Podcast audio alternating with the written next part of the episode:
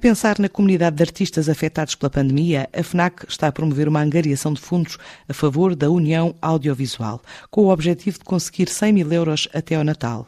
Para Inês Condesso, a diretora de marketing da empresa, a ideia é mesmo ajudar várias famílias da área cultural prejudicadas pela Covid-19, desde produtores, encenadores ou técnicos de luz e som. Efetivamente, todos os anos a FNAC patrocina uma grande campanha de responsabilidade social no Natal.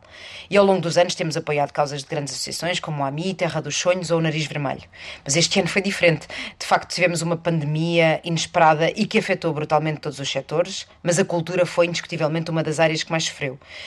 E como a cultura faz parte do nosso ADN, do ADN da FNAC desde o primeiro dia, sentimos que é nosso dever apoiar esta causa e apoiar a, Uni a União Audiovisual, que foi uma associação que nasceu em pleno confinamento e que pretende con contribuir para o reerguer das vidas de produtores, encenadores, técnicos de luz e som e tantos outros invisíveis da cultura.